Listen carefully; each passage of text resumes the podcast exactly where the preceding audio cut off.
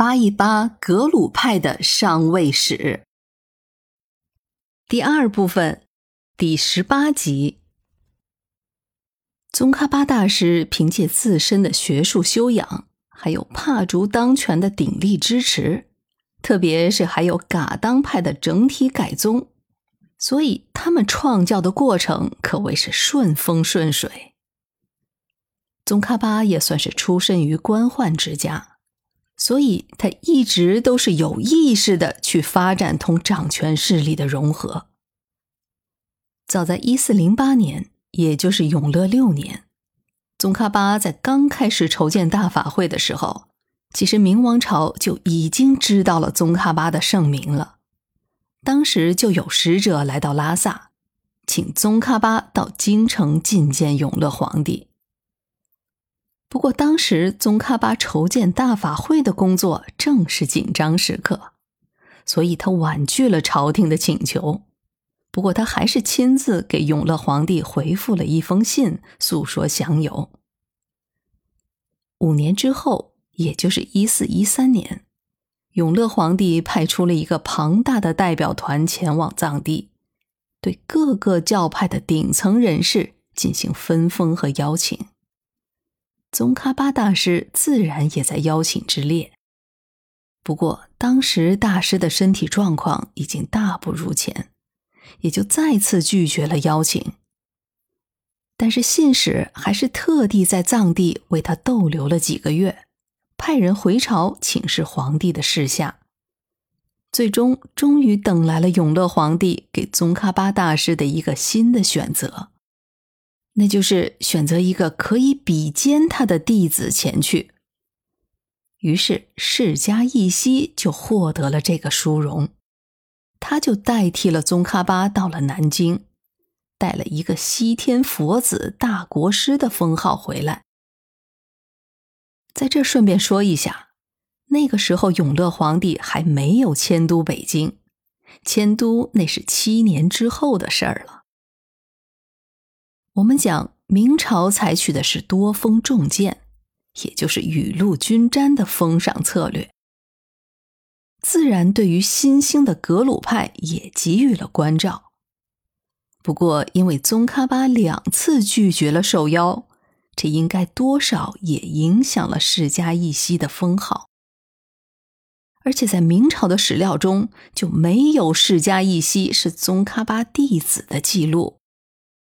这样看来，大明的皇帝还是有些记仇的。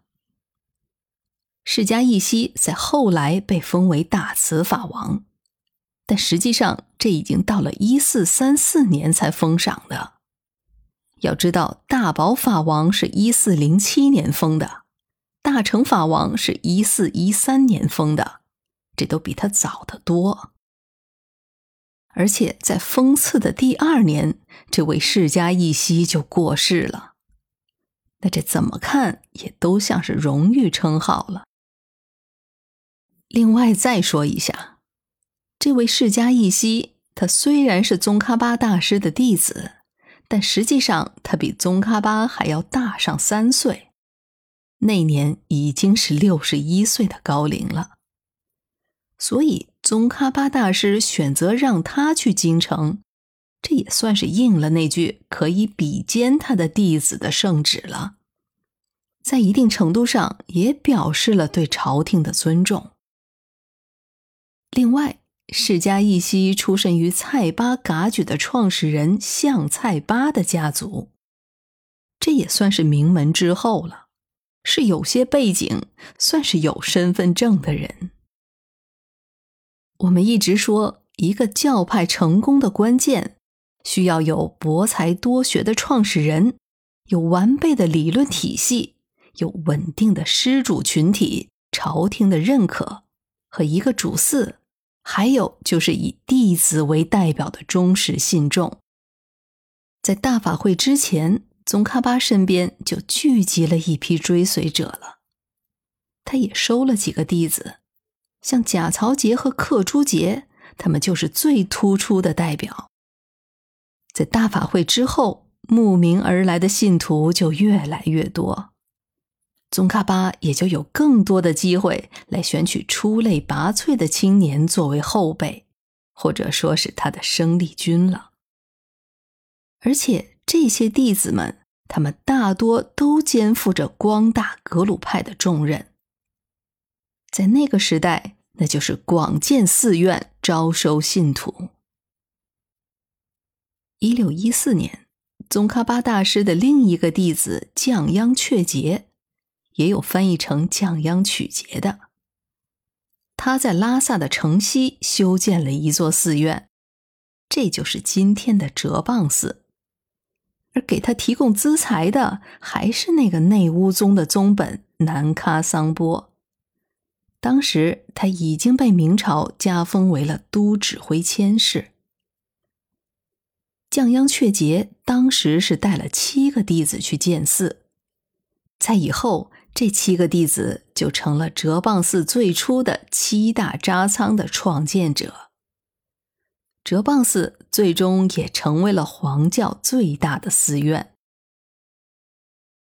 一四一八年，释迦义熙第二次前往京城，向朝廷纳贡，并且带回了朝廷大量的赏赐。他用这些财物，就在拉萨的北郊也修建了一座寺院。这就是今天的色拉寺，在寺内供奉有，在寺内供奉有明成祖和宣宗皇帝所赐的梵文经书、各种法器和唐卡等等珍贵文物。其中最有价值、堪称是镇寺之宝的，是明成祖亲赐的藏文大藏经甘珠尔一百零八函。这套内地印制的藏文大藏经是为朱砂本，它的封面是用金字书写的。而在色拉寺头顶上的就是色拉曲顶，那是宗喀巴大师此前一直驻留弘法，并且也是收贾曹杰和克珠杰他们为徒的场所。色拉寺。后来也成为了格鲁派第二大的寺院。当然，格鲁派的主寺肯定还是甘丹寺。宗喀巴在给新寺院开光之后，直接就任了甘丹寺的做主，也就是甘丹赤巴。自此，甘丹寺的寺主，也就是甘丹赤巴，实际上一直就是格鲁派的教主了。而哲蚌寺和色拉寺，在连同主寺甘丹寺，就被合称为了拉萨三大寺。这三大寺的建立，奠定了格鲁派的发展基础。而且在短短的十年之内，这三大寺就拔地而起，这也彰显了格鲁派在创建之初的轰轰烈烈。